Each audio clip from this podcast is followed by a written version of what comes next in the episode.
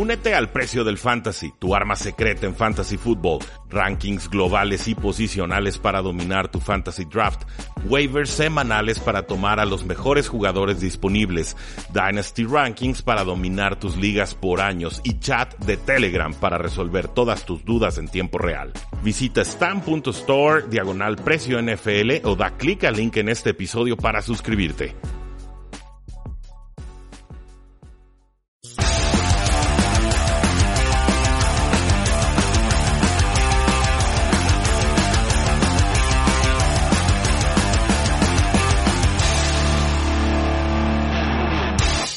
Saludos a todos y bienvenidos a Tres y Fuera, donde la NFL no termina y nosotros tampoco. Mi nombre es Rudy Jacinto, me encuentran en Twitter como arroba NFL. Para mí es un gusto, como siempre, poder hablar de la National Football League ahora que ha terminado el NFL Draft 2020, ahora que sabemos qué novatos estarán jugando con sus respectivos equipos. Y lo que nos compete ahora pues es analizar cuál será el impacto esperado de cada uno de estos novatos que estará debutando próximamente en la NFL y con sus respectivas franquicias. Para ayudarnos con este análisis, por supuesto, tenemos a Oscar Huerta. Eh, Oscar, ¿cómo estás?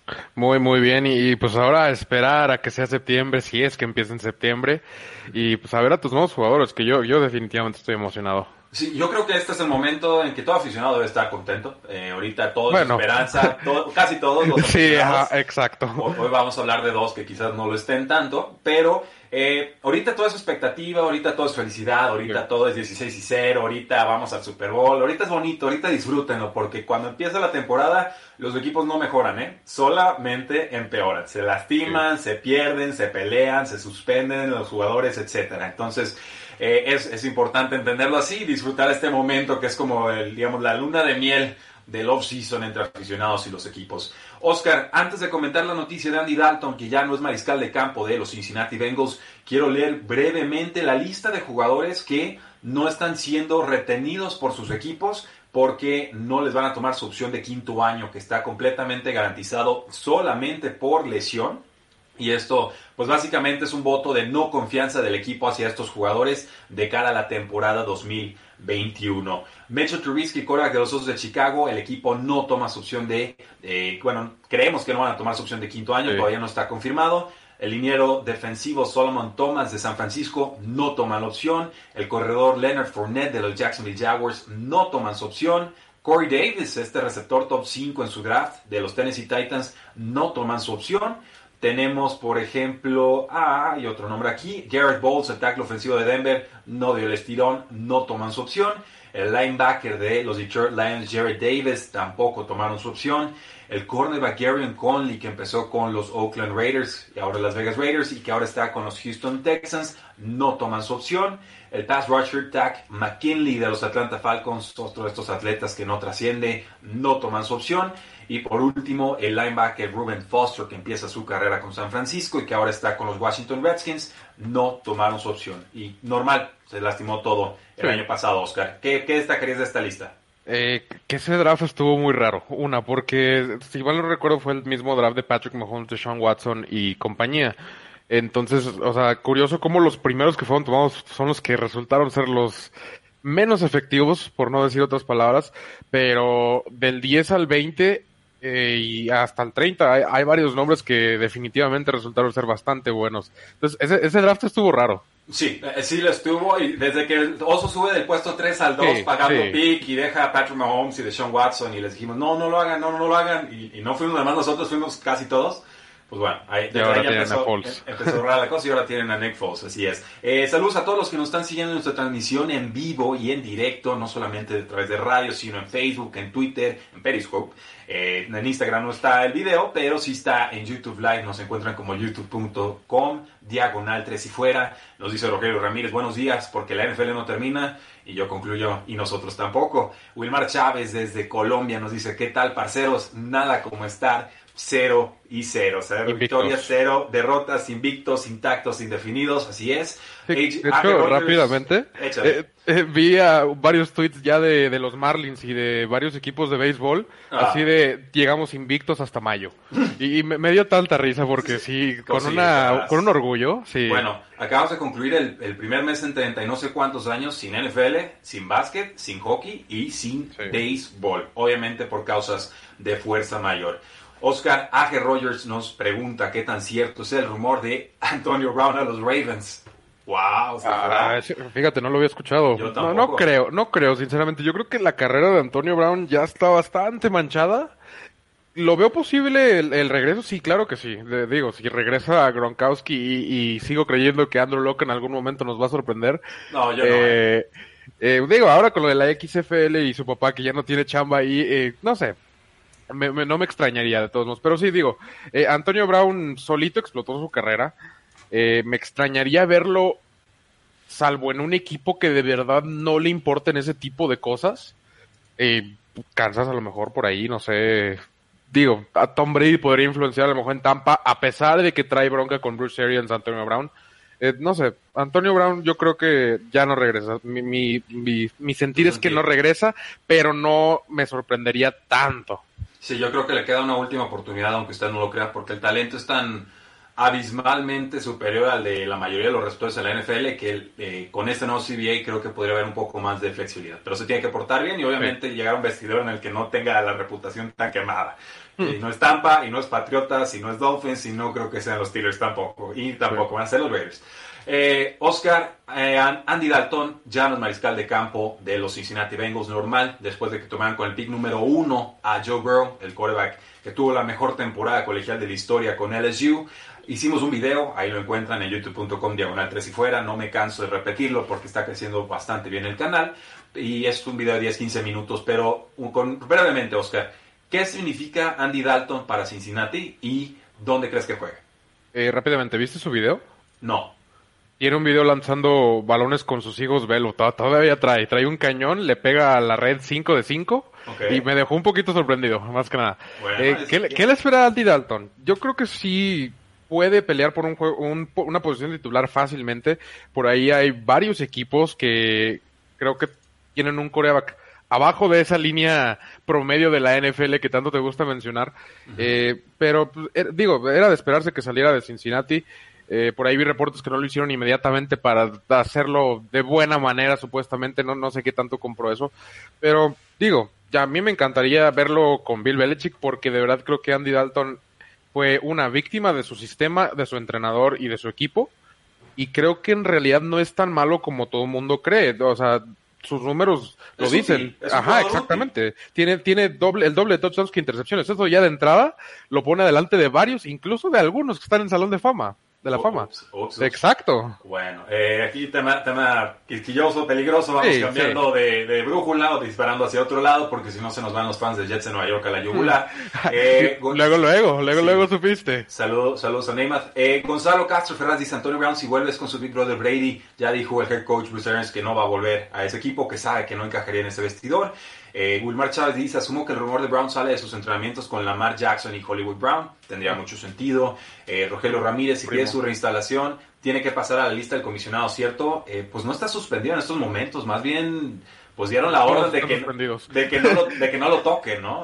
O, se sabía que si alguien lo tocaba lo iban a meter a la lista de extensión del comisionado. Entonces, sí se tiene que reconciliar con la NFL, pero no es como un caso Josh Gordon que ya pasó por la sexta o la séptima eh, suspensión o algún y que sigue reconciliándose de cierta manera. Sí, que parece que va a volver, porque si es por tema de consumo de sustancias como marihuana, pues ya con el no CBA no es tanto problema ese. Gracias a todos los que se están conectando en esta transmisión en vivo. Y bueno, dice Gonzalo Castro, ¿verdad? ¿Creen que Tito Bill saldrá con Stidham o habrá sorpresa antes de empezar la liga con Dalton o Newton?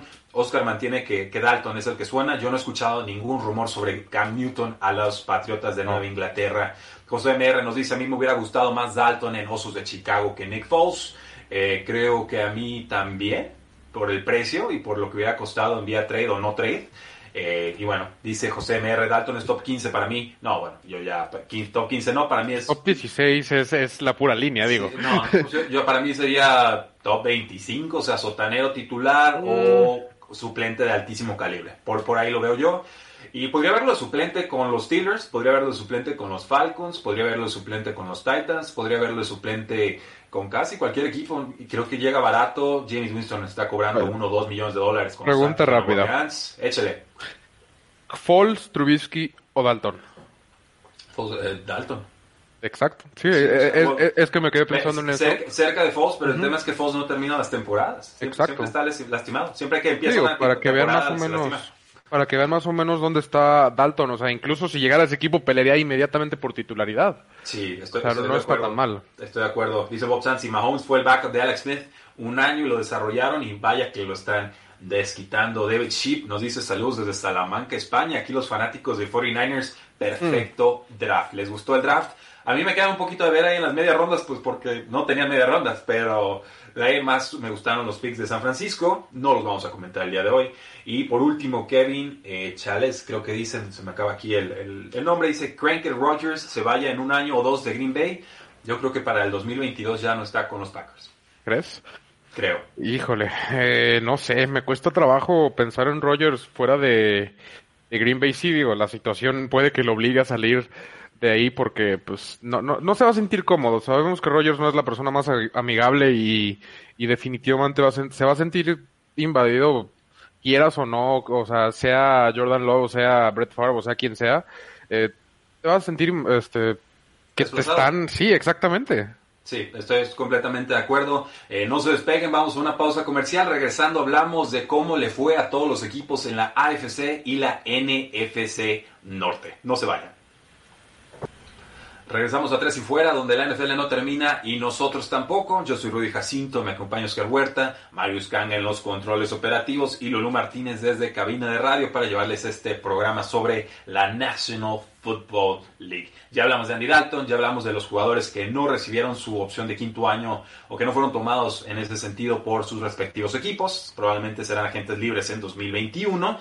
Y ahora, Oscar, nos toca hablar del NFL Draft y vamos a empezar con la FC Norte y vamos a empezar con estos Baltimore Ravens. Nos vamos a ir por orden de rankings del año pasado, de arriba para abajo. Y toman a Patrick Quinn con el pick número 21 global, el linebacker de LSU que a ti y a mí nos gusta bastante.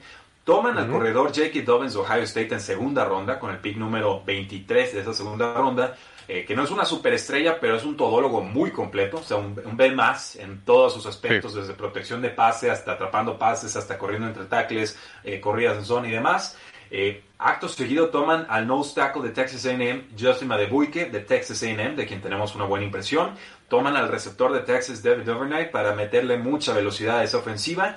Y de ahí pues toman un tackle ofensivo, Terry Phillips de Mississippi State, al guardia ofensivo de Michigan, Ben Bredesen, toman al nose tackle de Texas Tech, Broderick Washington Jr., a un receptor que me intriga mucho en sexta ronda de SMU, James Proshi, tiene tintes de Odell Beckham Jr., aunque jugó con divisiones eh, no de primera división, sino de segunda, y toman al safety de Iowa, Gino Stone. Impresiones generales de este draft de los Ravens, Oscar. Eh, bueno, Patrick Quinn yo lo venía gritando desde los Saints, que fue creo que el pick 23 por ahí, entonces a mí me encanta este. Eh, a los Ravens les pasó algo similar a lo de Dallas, que simplemente tuvieron que esperar a ver quién cayó, tomar al mejor jugador y resultó ser un gran jugador que aparte en muchas ocasiones fue una necesidad. Patrick Quinn es un linebacker rapidísimo, quizá le va a faltar un poquito más de peso, sobre todo como estamos acostumbrados a ver esos linebackers de Baltimore. Eh, Dobbins, a mí me encanta si piensas en el perfil de Mark Ingram un poquito más pesado, eh, considerando yo que va a ir escoltando junto a lo mejor Mark Andrews o, ahí un guardia, un liniero eh, a las corridas de Lamar Jackson, creo que puede ser muy efectivo, muy punto y aparte de solo ser corredor. Eh, y Duvernay les caen también un poco. Eh, Duvernay es primo de Kyler Murray, entonces sabemos que la velocidad está ahí, es, de familia. Eh, sí, sí, yo, también, yo me enteré en el draft, de hecho, porque lo felicitó y ahí estuve leyendo. Eh, y Malik Harrison les cae también. Y, en realidad el resto del draft me encanta cómo lo hicieron porque eh, por la primera mitad del draft siento que tomaron al mejor jugador disponible y después empezaron a tomar lo que más les gustaba a ellos. Sí, sí, por ahí, por ahí va la, cosa. Calificación general para los Ravens yo les pondría una o sea, no es el draft perfecto, pero creo que atienden necesidades, consiguen talento. Eh, Baltimore es ejemplo gerencial cuando se trata de esto. Lo han sido desde hace mucho tiempo y yo tengo mucho respeto a cómo opera esta franquicia. Entonces parece que los dos estamos contentos y sobre todo que refuerzan la posición de linebacker que ha tenido mucha rotación ahí en los últimos dos años. Eh, vamos con los Pittsburgh Steelers, Oscar, este equipo tan querido en, México. Eh, empiezan tomando... Excepto por mí. Ah, bueno, porque le ganaron a tu equipo en el Super Bowl, pues ni modo. Con una recepción legendaria y una intercepción de 101 yardas para touchdown, pues está, está Casi lo taclea Larry. Casi, lo taclea, ni modo. Eh, pero bueno, hay que seguir peleando por futuros Super Bowls, no, no lamentando los anteriores. Chase Claypool llega en segunda ronda, este jugador de Notre Dame, 6'4", 238 libras, jugador número eh, pues el número 11 que tenía bien rankeado en su, en su posición no estaba en nuestro top 10 definitivamente. Yo lo veo como a la cerrada. ¿Tú crees que puede prosperar como receptor abierto? Steelers no ha dado señales sobre cómo lo quieren utilizar en el campo, pero eh, me parece que es de caderitas apretadas, no tiene tanto movimiento lateral, aunque por tamaño y velocidad perfectamente puede ganarle a sus receptores en, un 50-50 en pelotas, eh, pases divididos.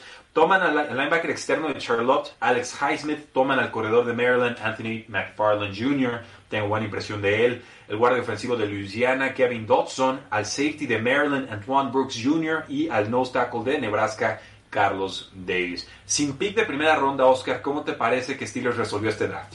Me gusta, me gusta porque toman jugadores que ellos saben que son buenos para desarrollar. Chase Claypool es receptor, creo que lo van a usar como receptor y las herramientas que tiene me encantan. 6'4", 238 libras para un receptor con esa velocidad es extraordinario.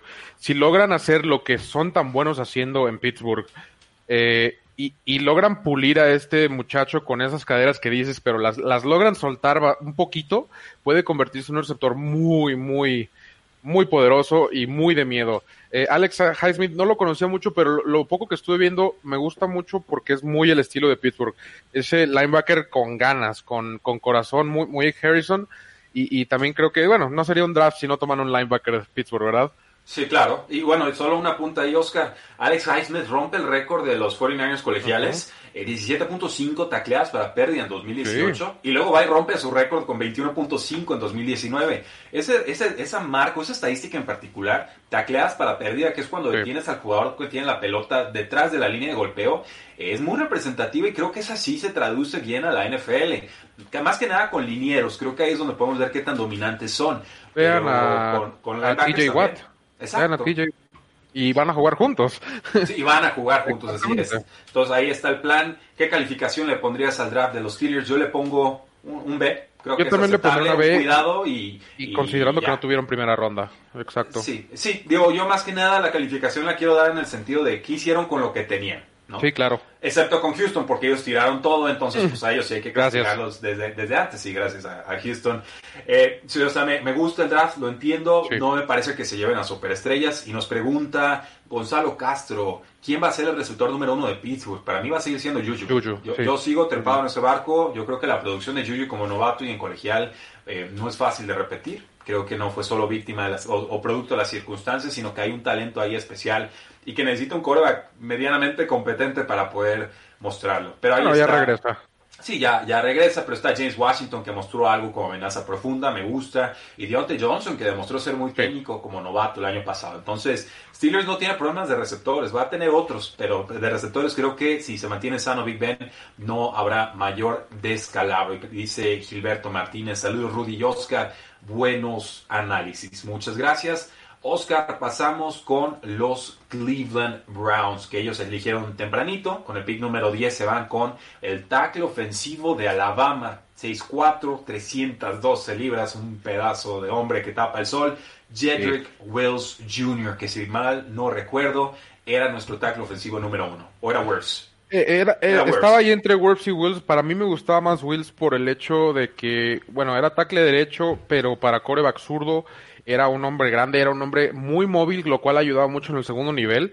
Entonces, e, eso creo que para mí lo ponía poquito arriba de Wirfs. Digo, varía, para muchos variaban entre cuatro, entonces eh, no se preocupen tanto ahí. Tomaron a Thomas primero en, a final de cuentas, entonces no, no, afecta tanto ahí. Pero me encantó el draft de Browns, ¿eh? en, general, que está muy completo. Sí, esto es, es, importante porque firmaron a Jack Conklin, ¿no? Conklin llega aquí al equipo de los Cleveland Browns, entonces toman a quizás lo que ellos tienen calificados como su mejor tackle ofensivo del draft, toman claramente al mejor tackle derecho que había disponible en esta agencia libre y se le acaban entonces las excusas a, Baker Mayfield, ¿no?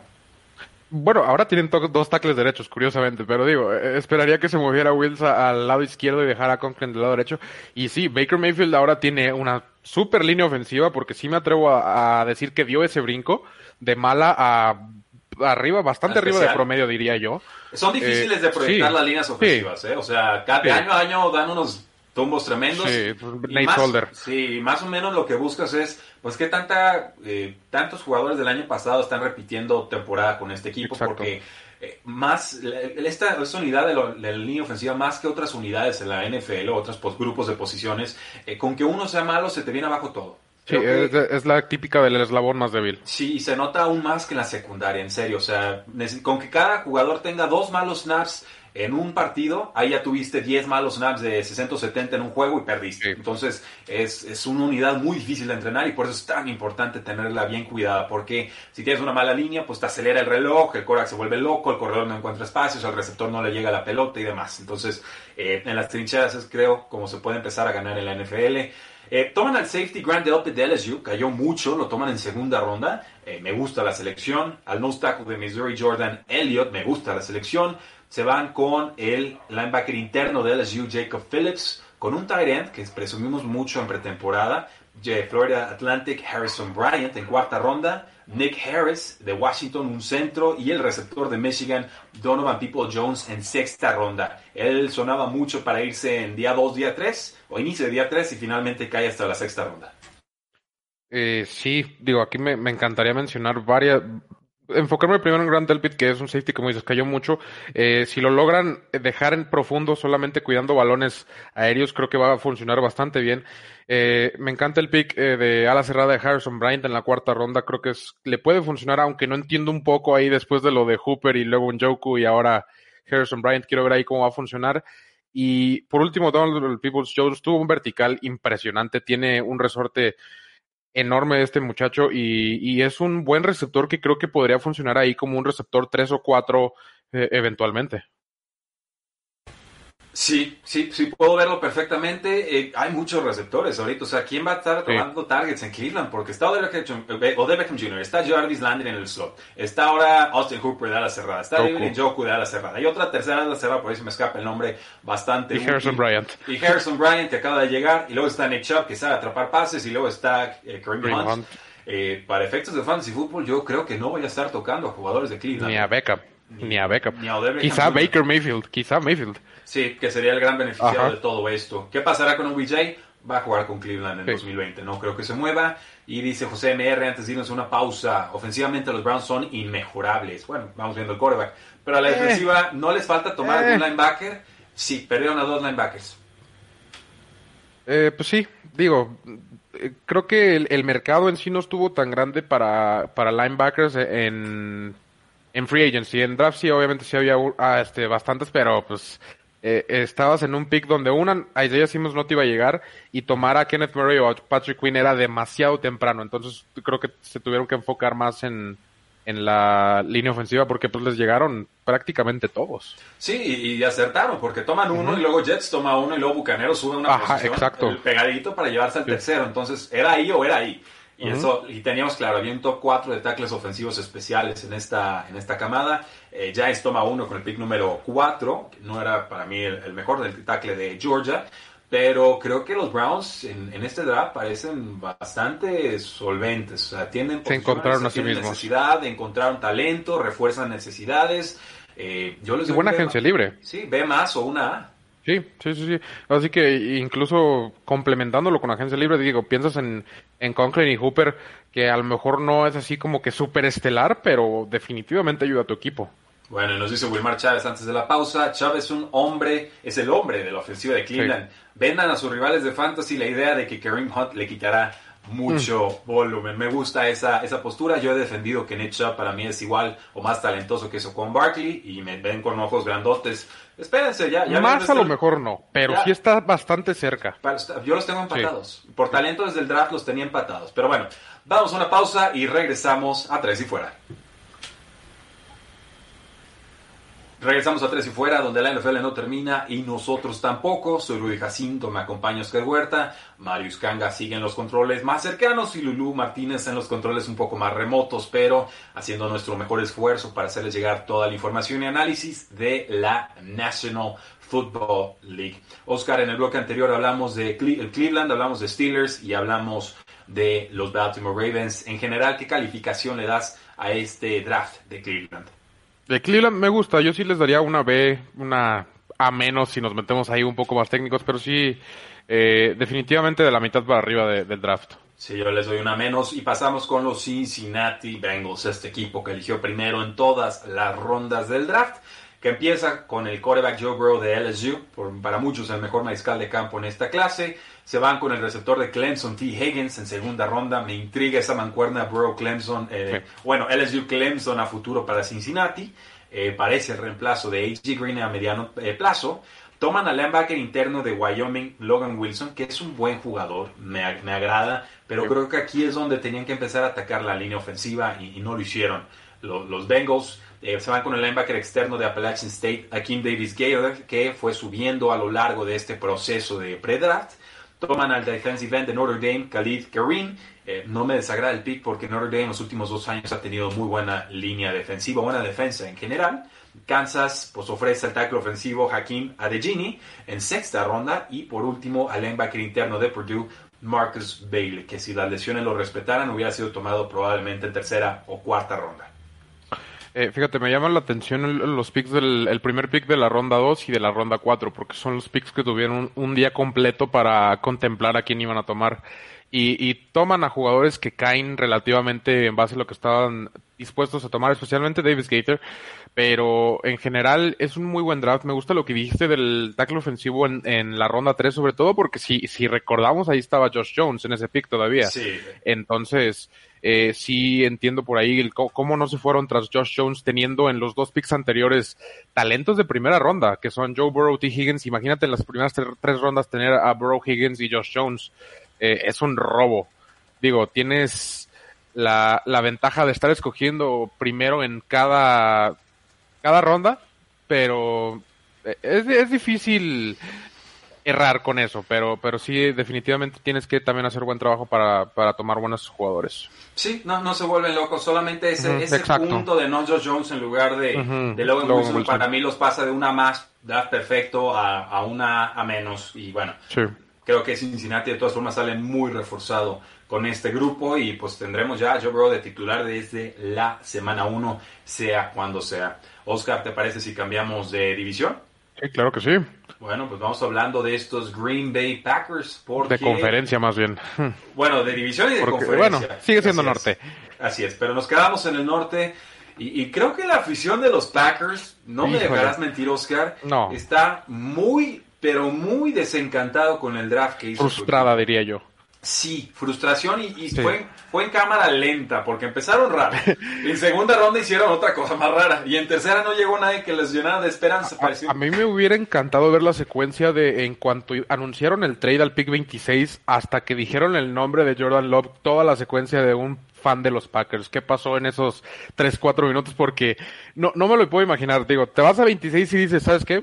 Patrick Quinn puede ser un receptor, pueden ser muchas, muchas cosas y, y pues drafteas un coreback cuando tienes a tu coreback titular, que, que es uno de los mejores de la historia, eh, bajo un contrato de cuatro años, donde horas antes en, el show de Pat McAfee pidió un receptor o algo así, porque solo le ha lanzado un touchdown a un receptor o a la cerrada de primera ronda en toda su carrera y no ha tenido armas y en comparación a otros corebacks de Salón de la Fama que, que vi la, era la gráfica, si pueden búsquenla, eh, tenían más de 100, más de 50 la mayoría. Sí, normal. Entonces, eh, exacto. Sí, llevan 15 años, 16 años ya los Green Bay Packers sin tomar un ala cerrada, un corredor o un receptor de primera ronda, los famosos skill position players.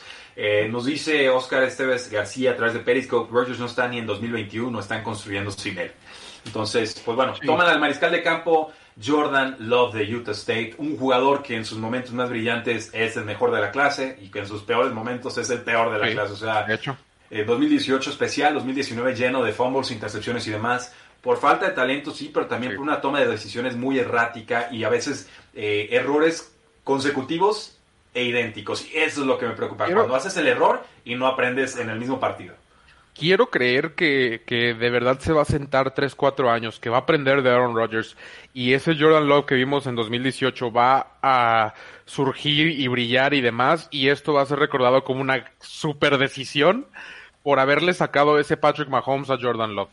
Digo, quiero creer, quiero creer. Packers sabe desarrollar a mariscales de campo, lo ha hecho a lo largo de su historia y es de los que prefiere tomar un año antes que un año después a sus corebacks del futuro, eso lo entiendo. Si en su draft board estaba Jordan Love como el último jugador de primera ronda y por eso suben posiciones y lo toman, lo, lo, entiendo, pero va a haber discordia en vestidor, va a haber discordia con va a haber discordia con la afición y aquí hay una hay una bomba de tiempo, ¿eh? o sea, donde los resultados no acompañen a, Packers, sí, o sea, Jordan Love está en una situación muy comprometida y la franquicia va a tener que arroparlo y a veces quizás hasta protegerlo de Rodgers, que no es que le vaya a hacer daño, pero simplemente no lo veo. No lo va a pelar. no lo va a hacer en ese rol de mentor. Es, es, la realidad. O sea, lo siento como una agresión a sus esperanzas de conseguir un trofeo Lombardi.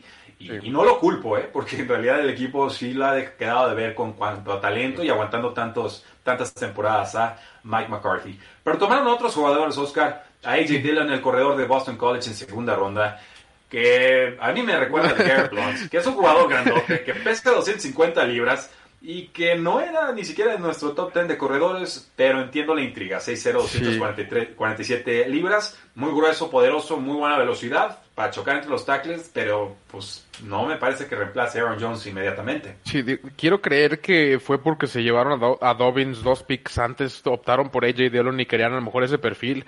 Eh, seguían varios corredores en, el tablero ahí que Eno Benjamin estaba Zach Moss. Eh, no recuerdo exactamente cuáles otros, pero definitivamente no era el mejor corredor disponible. Que Sean Bond, el de los. Ah, que Sean Bond, el que se fue a, Tampa, ¿no? Él hacía a, Tampa, perdón. Entonces, digo, no, no, como dijiste tú, de todos modos tiene Aaron Jones y como dijiste, no creo que lo vaya a reemplazar. Entonces no entendí muy bien este pick y, y aquí es donde estuvimos, DC dice nosotros que eh, después de dos o tres rondas, los Packers no son un mejor equipo. Y eso es preocupante cada 2020 por cómo perdieron en esa final de conferencia. Cerremos el draft de Packers, toman al tren de Cincinnati, Josiah de Guara. No es ni siquiera el tamaño prototípico de la posición, no me encanta el pick. Había otro. Había muchos otros. El linebacker interno de Minnesota, Kamal Martin en quinta ronda. Al guardia ofensivo de Michigan, John Runyon en sexta ronda, ese me gusta. El centro de Oregon, Jack Hanson en sexta ronda. Al tackle ofensivo de Indiana, Simón Stepaniak al safety de TCU, Vernon Scott en séptima ronda, y al defensive end de Miami, Jonathan Garvin. Eh, ¿Qué calificación le damos al draft de Packers? Porque yo le pongo una D. Yo, yo también le pondría una C menos o una D. Digo, no, no me atrevería jamás a darle una F a un equipo porque eh, digo, aunque estés planeando mal, estás planeando. Entonces siento que algo debe de haber detrás de, lo que hizo Packers. Eh, creo que la única manera que sí daría una F si tomas un pateador o algo así en primera ronda, pero digo, solo ha pasado una vez. Ahora, si Jordan Love le da dos o tres lombardis al equipo, pues es una más y nos cae la boca a todos, ¿no? Y no es que no creamos y de el jugador. Y... Sí, sí, de Guara y demás. No es que no creamos el jugador, simplemente pues, no es la... en el roster. La situación no, es la ideal. Así es, yo hubiera hecho, tratado de bajar a segunda ronda y acumular unos cuantos picks más. Eh, vikingos de Minnesota, antes de la pausa comercial, Oscar, qué, qué lindo draft se aventaron y, y, se aventaron un montón de picks, ¿eh? O sea, era, era, esto nada, porque estaban gastados, porque perdieron a veteranos, empiezan tomando Justin Jefferson, el receptor de LSU, que sé que te encanta y a mí también, un trade con Buffalo. Eh, un slot curioso. Un slot curioso, así es, la amenaza profunda. El quarterback de TCU, Jeff Gladney, que me encanta, lo toman en primera ronda también, suben y toman a, este jugador que es, muy explosivo. Toman al tackle ofensivo de Boise State, Ezra Cleveland, que no es de mis predilectos, sé que a ti te gusta más que a mí. Yo, sí, si, seguía a Josh Jones ahí, pues... Eh, eh Diego, también Josh Jones en este caso, pero Ezra Cleveland para mí creo que sí era el, el que seguía de, de ese grupo de primera ronda eh, después de Austin Jackson, creo que Ezra Cleveland era el, como el premier, así, el, VIP de, los tackles ofensivos después de ese grupo. Ok, y bueno, toman al quarterback Cameron Dantzler, 6'2", 188 libras de Mississippi State. A este jugador lo toman en tercera ronda. Manos cortitas, aventó el segundo tiempo más lento en la prueba de las 40 yardas, pero pues es instintivo, tiene buenos pies y muy buenas caderas en cuanto a la flexibilidad y agilidad lateral. Eh, toman a DJ Wonnum de South Carolina, defensive end, un jugador eh, liviano pero de brazos muy muy largos. Al nose tackle de Baylor, James Lynch. Al linebacker interno de Oregon, Troy Dye. Me gusta el pick. El cornerback de Temple, Harrison Hand en quinta ronda. Al receptor de Miami, KJ Osborne, no tengo mayor opinión sobre él. Al tackle ofensivo de Oregon State, Blake Brendel. Al safety de Michigan, Josh Medalis. Al defensive end de Michigan State, Kenny este nombre está bien difícil. Kenny Wilkes, que es con doble L, W-I-L-L-E-K-E-S.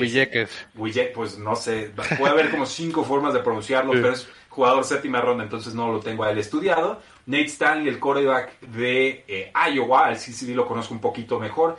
Buen tamaño, buen brazo, eh, jugó en una ofensiva estilo pro style, un poquito más eh, tradicional NFL, pero pues no tiene movilidad y ahorita con eso te comen en, las ligas profesionales, al safety de Mississippi State, Brian Cole segundo, y al guardia defensivo de Washburn, Kyle Hinton. Son un mundo de picks. Sí, después de reemplazar a todo el equipo, parece ser, eh, creo que tienen un poquito su ventana de Super Bowl, es lo primero que quería decir, sí, sí me gustó bastante lo que hicieron.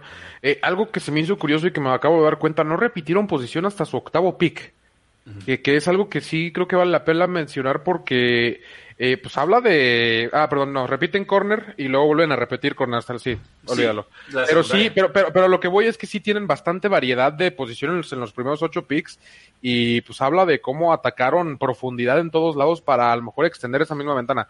Los jugadores, los primeros tres son los que más me llaman la atención. Me encanta el valor. Jeff Gladney es un corner que, que definitivamente necesitaban. Quiero ver cómo se desarrolla.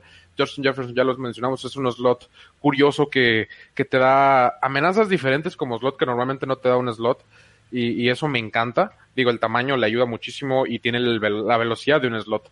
Eh, Ezra Cleveland también me gusta mucho, creo que sí, como te dije, es el que seguía de esos tackles después de ese top 5, top 6. Entonces, en general es, un muy buen draft. Yo sí, yo sí le doy el A. No, yo le doy el A más. O sea, para mí este es el, draft perfecto de Vikings porque los mantiene en contienda. sí, definitivamente. Eh, extiende la ventana, así de fácil. Eh, Sebastian creo que es bien reemplazado por Justin Jefferson y, va a complementar mejor aún lo de a Tillen. Bueno, pues vamos a una pausa y regresamos a tres y fuera.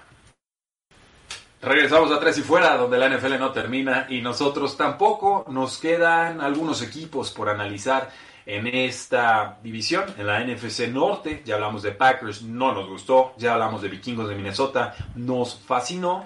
Vamos entonces, Oscar, con estos. Eh, ¿A quién prefieres? Vamos con los de El que más te fascinó. Eh, el que más me fascinó. ¿Cuál sería ese? A ver. El del ala cerrada. El del ala cerrada. Eh, vamos de una vez. Bueno, vamos hablando entonces de los Osos de Chicago. ¿Qué pedazo de draft se aventaron? El equipo de las mil alas cerradas. No tenían pick de primera ronda los Osos de Chicago. Y en segunda, con todas las necesidades del mundo, toman a su décima ala cerrada. no entendí. Eh, Cole Kemet, Notre Dame, es un buen jugador. Un trade con Las Vegas Raiders. Este, este jugador llega como una de las últimas piezas de aquel trade de, Oakland y de Oso de Chicago por Khalil Mack. Eh, lo toman con el pick número 11 de la segunda ronda. Un jugador que a mí me recuerda a Jason Witten, una versión light, descontada de Jason Witten. Hace un poco de todo, tiene la corpulencia, 6'6, 262 libras no me parece un talento especial, no me parece un jugador de segunda ronda, no me incomoda si llega a cualquier otro equipo, me molesta si llega a los Osos de Chicago. Eh, me incomoda este pick por varias razones. Una, en segunda ronda, pick 11, definitivamente había jugadores mucho mejores eh, que Colquemet. Una. Dos, creo que tu necesidad de ala cerrada era muy, muy mínima considerando que tienes como 70 ahí en el roster. Eh, no, no, entiendo aquí exactamente qué pasó o qué le vieron para sentir que necesitaban ir por él. Eh, y tres, ¿qué estás haciendo, Chicago? o sea, sí, o sea, no, no, no entiendo qué está pasando porque incluso con el siguiente pick que tiene en segunda ronda, que es Jalen Johnson, yo hubiera tomado a, a, a Colquemet, o sea, los hubiera volteado y me hubiera gustado más. Y, y aún así no hubiera tomado a Colquemet con ese pick 18 de la segunda ronda. Sí, de acuerdo. Jalen Johnson, la siguiente selección de segunda ronda, 6'0, 193 libras, un jugador de la Universidad de Utah. Buen tamaño, buena longitud, buena velocidad. Te juega pressman, te juega el choque. Entonces, eh, me gusta mucho. Jalen Johnson era de nuestros cinco mejores jugadores en la posición. Colquemet era nuestra ala cerrada número uno porque es balanceado y está. No te complicas. Pero no lo hubiéramos tomado. Valor posicional este año decía sí, o sea... ala cerrada cerradas no, no valían tanto este año. Exacto. Como, ala cerrada, exactamente. El ala cerrada número uno no valía lo del corner número cinco en este draft, en este caso. Fuera el año pasado como quiera. Había dos dignos de top 20. Entonces, eh, este año no fue el caso. Ya está. Eh, pues en quinta ronda no volvimos a ver a los Osos de Chicago. Entonces, estas fueron sus dos selecciones de segunda ronda. Una muy cuestionable. Y nos dice Edgar Silva: solo se puede justificar el ala cerrada porque eran corte de jugadores. Y la necesidad del GM por encontrar esa ala cerrada. Pues sí, porque con las últimas nueve fracasó. Entonces, pues hay que tomar la décima a ver si ahora sí. Y, y, bueno, se deshicieron de una ala cerrada de Trey Burton que ya, ya cambió de equipo, pero de todas formas es, una necesidad tremenda la de, la de este Sí, digo, la, necesidad más grande era la de tackle ofensivo y no, no la no la toca ni siquiera hasta la séptima ronda, que, que pues ya en séptima ronda en realidad que te puede llegar como para poder tener un impacto en tu equipo. A lo mejor es un jugador que vas a desarrollar o que vas a ver qué te puede ofrecer, pero no cambia nada en tu equipo en este momento. No, definitivamente no. Eh, con esa quinta ronda toman a Travis Gibson de Tulsa, un linebacker externo. Toman al cornerback de Georgia Southern, Kendall Vildor. Toman al receptor de Tulane, Darnell Mooney. Toman en séptima ronda ya al tackle ofensivo de Colorado que decías, Arlington Hambright. Y también toman al guardia ofensivo de Tennessee, Lacavius Simmons, que tiene buen tamaño, buenos brazos, es versátil, te puede servir como swing tackle. Estuvo de guardia izquierdo, estuvo de derecho, tackle izquierdo, tackle derecho. Obviamente por algo cayó a, séptima ronda, pero pues es la clase de volado que quisieras tomar. Sí, digo, eh, es un jugador bastante experimental, diría yo, que, que, tienes opciones de por dónde experimentar, no es como que lo pones, ah, no funcionó ya. O sea, sí tienes la posibilidad de no funcionó aquí, déjalo, intento acá y acá y acá y a ver dónde te convence. Sí, definitivamente. Eh, del tackle ofensivo que toman, el de Colorado, pues es rápido, tiene buen tamaño, juega de guardia, juega de tackle, parece que se va a quedar de guardia y entonces pues te ofrece también algo de upside, pero volvemos a lo mismo, habiendo tantos buenos tackles ofensivos este año, ¿por qué te esperas hasta la séptima ronda? Yo le pongo un C menos a la clase de los Osos de Chicago. Insisto, Josh Jones estaba ahí en ambos picks de segunda ronda que tenías. Entonces le pongo una C, una D. No, no creas que me encanta. Esta sí, se acerca a la F, creo que por el hecho de tomar una posición totalmente incoherente. El cornerback para mí salva la clase. Sí, exacto. Creo que es lo poquitito que podría decir bueno de esta clase. Bueno, y antes de despedirnos, Oscar, tenemos 10 minutos para hablar sobre los Detroit Lions. Estos Lions que tienen al head coach Matt Patricia en la silla calientita, que tenían que hacer movimientos de importancia, que lo hicieron en agencia libre y que se estrenan en este draft con el pick número 3, decidiendo no bajar posiciones por la vía del trade y tomando a Jeff Okuda, el cornerback de Ohio State. Eh, me extraño un poquito primero. Digo, si se iban a quedar, creo que no había otra opción más que Jeff Okuda. Eh, definitivamente creo que la opción principal para ellos era tradear con alguien como con Miami, que te ibas al 5 y a lo mejor ganabas un pick extra de, pues de primera ronda, diría yo, porque yo creo que sí le alcanzaba a sacar hasta a lo mejor esa, ese último pick del 28, si mal no recuerdo. Eh, de, de, Miami y tomar de todos modos a Okuda en 5 y tomar otro jugador de impacto en 28. Eh, me gusta Okuda de todos modos. Optaron por quedarse. Yo creo que no tuvieron una oferta suficientemente buena y cubres la necesidad de Darius Lay inmediatamente. Sí, obviamente no querían salir del top 10 y los equipos en el top 10 no estaban dispuestos a subir. Entonces, obligado a seleccionar, creo que hacen un buen pick porque esa secundaria sí necesitaba muchísimos refuerzos. Nos dice Edgar Silva en el YouTube Live que eh, los Osos firmaron al hermano de Khalil Mack, a Ledarius Mack, como agente libre eh, no seleccionado en el draft. No voy a tener que leer él porque no lo tengo eh, en mi radar. Los Detroit Lions entonces, después de tomar a Jeffrey Okuda, se van con DeAndre Swift, el corredor de Georgia, con el pick número 3 de segunda ronda. Parece que desplaza a Kieran Johnson, que es muy talentoso, corredor norte a sur de poder, ágil, pero ha tenido muchas lesiones en las últimas dos campañas. ¿Qué ofrece de Andrew Swift que no ofrezca a Kieran Johnson en estos momentos? Eh, poder correr. Creo que inicial... sanas, Sí, sí, que no, pues que bueno, de entrada el tema de los corredores en Detroit ha sido un tabú durante años y esas 100 yardas por juego. Y creo que DeAndre Swift llega a tratar de solucionar eso. Eh, ofrece un poquito más de, explosividad y versatilidad. Es más Alvin Camara, más, más pases, más por todos lados. Lo vas a ver por todos lados. Eh, digo, obviamente dependiendo del coordinador ofensivo ahí, qué tanta imaginación le meta, pero creo que sí llega un upgrade sobre Kerryon Johnson. Sí, eh, creo que sí, creo que te ofrece un poco más por aire, es explosivo, buena, buena movilidad, es mejor en las bandas o, escapando hacia las bandas que entre los tackles, pero entre los tackles también lo puede hacer. Georgia nos ha dado buenísimos corredores en años recientes, sobre todo Nick Shop, que ya se los presumimos en un bloque anterior. Entonces, eh, si vas a tomar un corredor y pues estrella, top 4, pues en segunda ronda aparece el lugar para tomarlo. Sé que a muchos no les gusta porque creen que los corredores no importan, pero eh, creo que sí importan y sobre todo importa ponerles una mejor línea ofensiva para que puedan producir de, buena eh, manera. En el pick número 3 toman al linebacker externo de Notre Dame, Junior Oguara. Hemos mencionado esta defensiva de Notre Dame que ha sido importante en los últimos dos años. Toman a un jugador que mide 6'4, que pesa 252 libras, que es largo, que tiene brazos muy largos. Que te puede, y te puede, sí, te ayuda en protección de pase, pero también como pass rusher. Sí, digo, eh, como te digo, juega enojado, es de esos linebackers que, que se ve que siempre están alrededor del balón, que quieren ser el que taclea, el que trae el balón para sentirse bien consigo mismos y, digo, me gusta, es largo, como dices, eh, sí, sí creo que podría ahí funcionar bajo Matt Patricia, creo que sí, él específicamente, a lo mejor en estos jugadores, a lo mejor sí podría eh, influenciar un poquito más que a lo mejor un, un DeAndre Swift que es ofensivo, pero digo, llega a jugar con su hermano, que creo que puede ser un plus.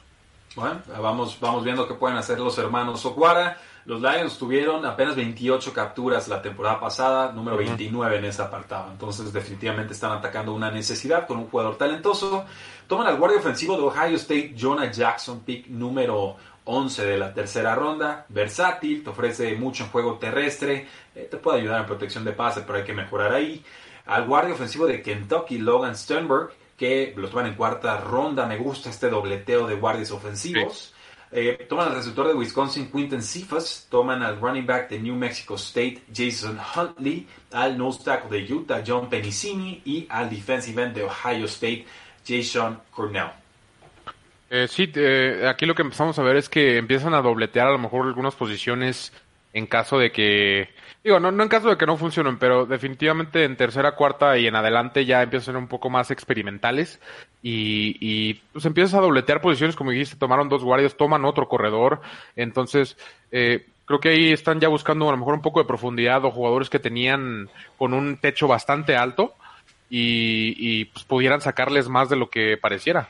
Eh, pues yo le pongo una A a esta clase de los sí, A mí, a mí me gusta también. Yo, yo también yo le pondría una B más o una Sí, o sea, tienen profundidad, atacan, dobletean en posiciones de debilidad, no se vuelven locos, son pacientes. Eh, o sea, es un, es un, draft muy sobrio el de los Detroit Lions. Eh, y bueno, con eso cerramos nuestro análisis de la AFC y la NFC Norte con sus respectivos drafts, algunos mejores que otros. Vamos con algunos comentarios del público. Nos dice, por ejemplo, eh, ya hablaron de la NFC, nos dice Tristan Murrieta, pues solamente del norte. Entonces ya, este video. Y nos vamos a ir por divisiones. Así es, el Talassi se acaba de llegar, carita triste. Y bueno, Rogelio Ramírez, queremos GM de Patriotas, dice Edgar Silva, para sus osos de Chicago. Eh, pasando a los comentarios de Facebook, nos dice Javier Hernández, ¿crees que Jamar, Chase es mejor prospecto que Judy y Lamb? Yo no tengo opinión al respecto porque no tengo tan estudiado Chase. Solo sé que es espectacular. Pero creo que la comparación más válida sería con CD Lamb, es un poco más de posesión, pero... Ay, no sé, digo, si es difícil, eh, porque igual CD Lamb desde un año anterior de salir era era lo que es. Entonces, eh, eh, va a ser difícil. Me, va a gustar ver cómo reacciona eh, Jamar Chase sin Joe Burrow, porque recordemos que CeeDee Lamb lo hizo con Baker Mayfield, con Kyler Murray y con Jalen Hurts. entonces, ahí habla bien del receptor. Quiero ver cómo hace, qué hace Jamar Chase sin Joe Burrow. Nos dice Ferracilla, San Francisco y Arizona son los equipos que mejor draft tuvieron, a mi parecer. Yo ahí agrego, agrego a Vikingos, yo ahí agrego a los Ravens, yo ahí agrego quizás a Detroit. Y bueno, sí, los Cardinals y San Francisco hicieron buen trabajo con los picks que tuvieron. Eh, nos dice también Ferracilla, Jimmy Graham va a ser un petardazo como lo ha sido en los últimos años. Sus años mozos fueron con Breeze. Y solo serán así. Y hasta ahí fue un poquito con Seattle, pero incluso ahí las lesiones mm. lo alcanzaron cuando mejor iba rindiendo. Eh, nos dice Gabriel Talavera, aquí está Carlos Morgado, 100% recomendable, no entiendo el comentario. Y Ernesto mm. Dylan Torres nos dice saludos. Oscar, muy participativo el pueblo por todos los canales. Eh, qué bueno, la verdad, digo, aquí vamos creciendo poco a poco, gracias a ustedes.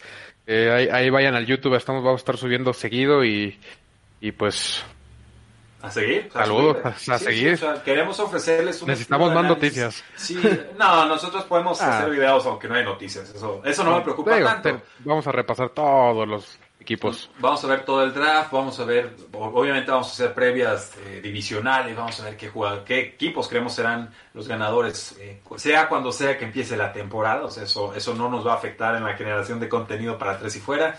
Síganos en Facebook, síganos en Twitter, síganos en Instagram, sobre todo síganos en YouTube. En serio, ese canal va a ser importante para el análisis y la transmisión de conocimientos de la National Football League en habla hispana. De mí se acuerdan, estamos buscando una nueva forma de hacer periodismo deportivo de calidad, divertido, entretenido, interactivo, con comentarios del público en tiempo real. Creemos que lo que ofrecemos es distinto a lo que hay en televisión, a lo que hay en otros canales de YouTube, a lo que hay en otros podcasts, que ya estamos Oscar, estamos cerca de los 500 mil descargas de podcast, ¿eh? o sea, se dice pronto. Ahí vamos, ahí vamos. Ahí vamos, estamos cerca de los 500 episodios también en el podcast, vamos como en 450 y tantos, entonces, eh, Tres y Fuera va a seguir, Tres y Fuera va creciendo, Tres y Fuera tiene una afición muy, muy leal y los invitamos a que se sumen en estos distintos espacios, que nos sigan en el podcast, que se sumen al comercial que estamos haciendo del canal de YouTube, porque la NFL no termina y nosotros tampoco. Tres y Fuera.